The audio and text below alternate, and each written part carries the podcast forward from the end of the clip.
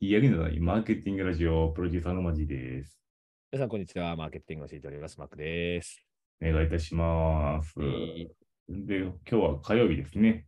はいえー本日は、マジお悩み相談。そうですね、あの、も う、我々のマーケティングラジオのスタイルも変えていこうかなっていう ね、でも、まあ、マーケティングでもないっていう。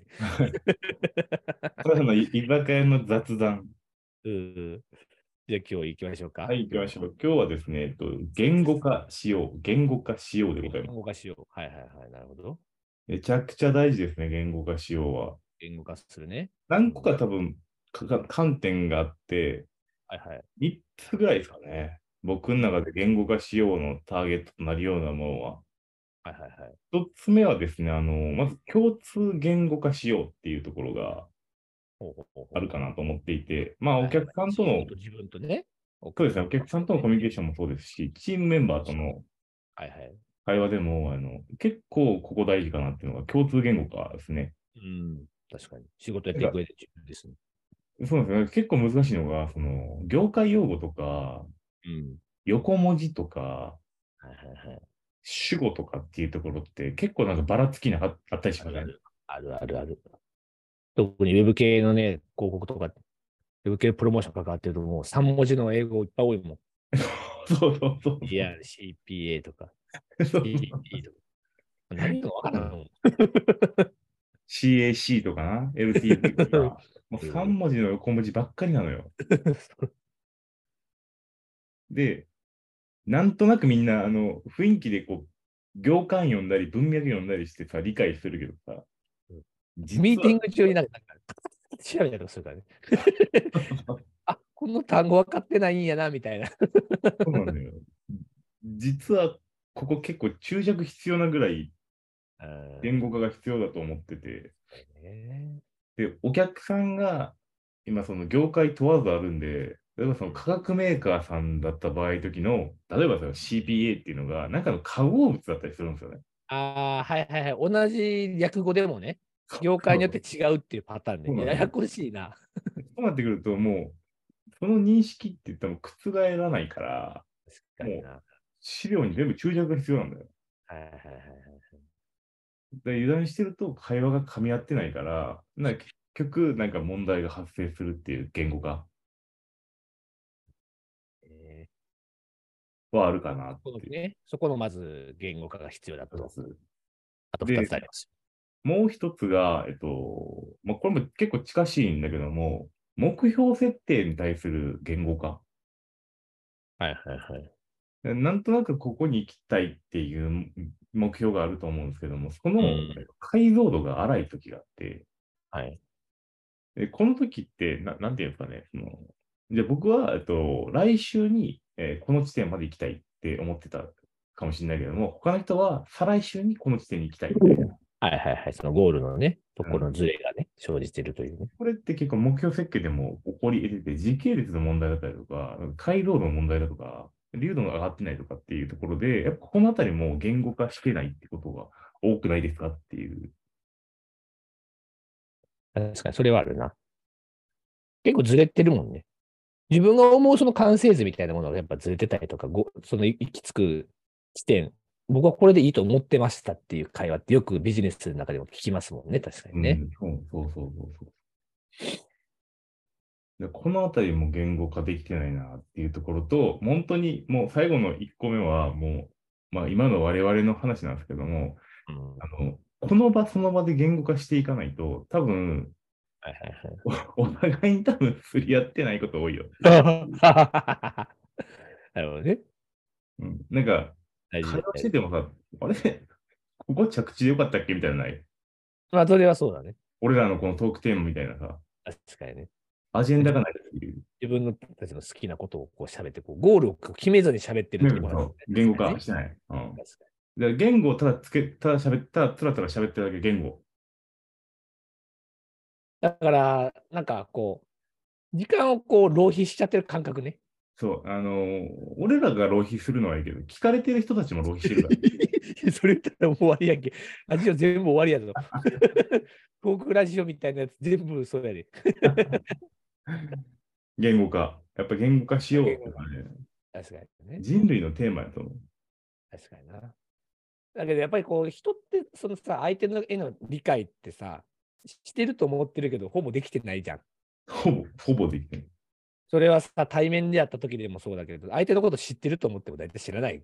じゃあな。あ相手が喋ってることもさ真に全部理解できてるかっつったら、まあ、そうじゃないじゃん。だから表情とか読み取ったりとかもするわけなんだけど、あうんうんうんそこからなんかすなんかなんとなくこういうことなんやろなっていうさ確率を高めてるだけじゃん。うん。正解率を高めてるだけの話です。真に理解したとは言い言いにくいわけなんだけど。いや、ほんと言語化難しいなっていう。今日ちょっとニュースいけそうやな。お、行きましょうか。もうニュースがおまけみたいになってる。ということで、今日はね、あのー、トピックスが終わったらちょっとニュースいきたいと思いますけど、今日こちらです。えー国内電通グループ4社が2030年までの未来トレンドをまとめた電通未来マンダラ2023発表ということでございまして、まあ、電通さんといえば、まあ、巨大な、えー広告会社でございますけれども、そのグループ3社共同で、2030年までに起こるとされるトレンドをまあまとめましたと。で、それを、えっ、と、経営戦略の立案とか、新規事業とか、サービス開発に役立てましょうっていう、まあ、そんなやつなんですね。で、一応、あのニュースを見ていただくと、多分ここに下の図が出てると思いますが、まあ、いろいろ中長期視点っていうのがここにね、出てるわけです。うん。これちょっとちょっさと、これ拡大しよう。これさ、あの、これの一つの問題があって、はい言語化しすぎやろ。まあ、なんかいくつか4つの分野があるね。人口世帯と、えー社会経済、あと町自然、あと科学技術っていう。まず大きく分けて、この4つに分類されてます。これ見てほしい。本当にみんなに見てほしい、これ を。マジで。それぞれの分類にまた、えっと、4つぐらい分類が。で、それをさらに、えっと、6個に分類していて、うんさらにそれを、えっと、8個に分類していると。でその先にさらになんか細かいなんかこうメッセージが述べられているということですね、これね。いや、このマンダラートっていうね、その、手法でもあるじゃないですか。ブレストにしたり。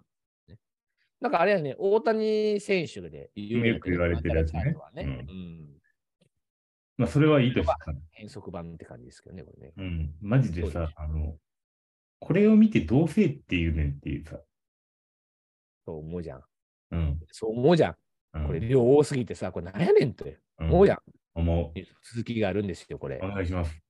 はい。えー未来マンダラ、えー2023ワークショップ開催と。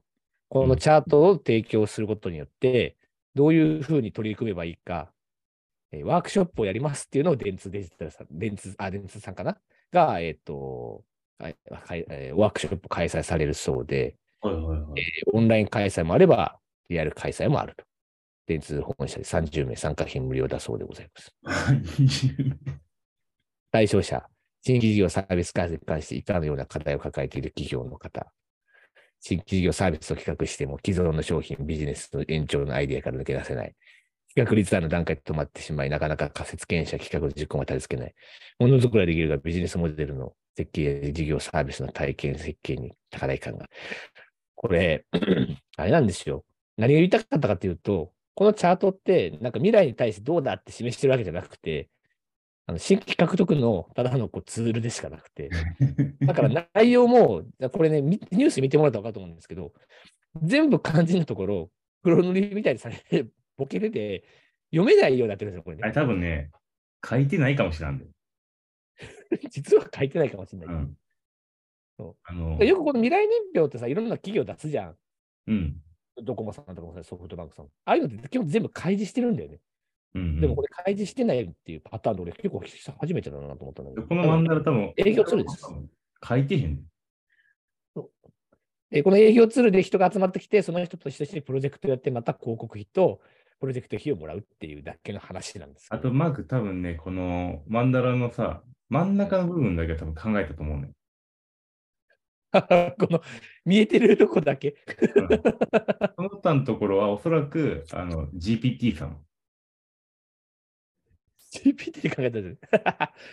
まあでも、まあなんかけど、一つの営業ツールとして面白いなと思ってね、これちょっとニュース紹介をしたんですけど、なるほどねこういう集め方もあるよっていうね、まあお話でした。というところで、ちょっとあの言語化はあのしすぎるとこうなるよっていうところのお話でございましたと。今日言語化がテーマ。バイバイ。バイ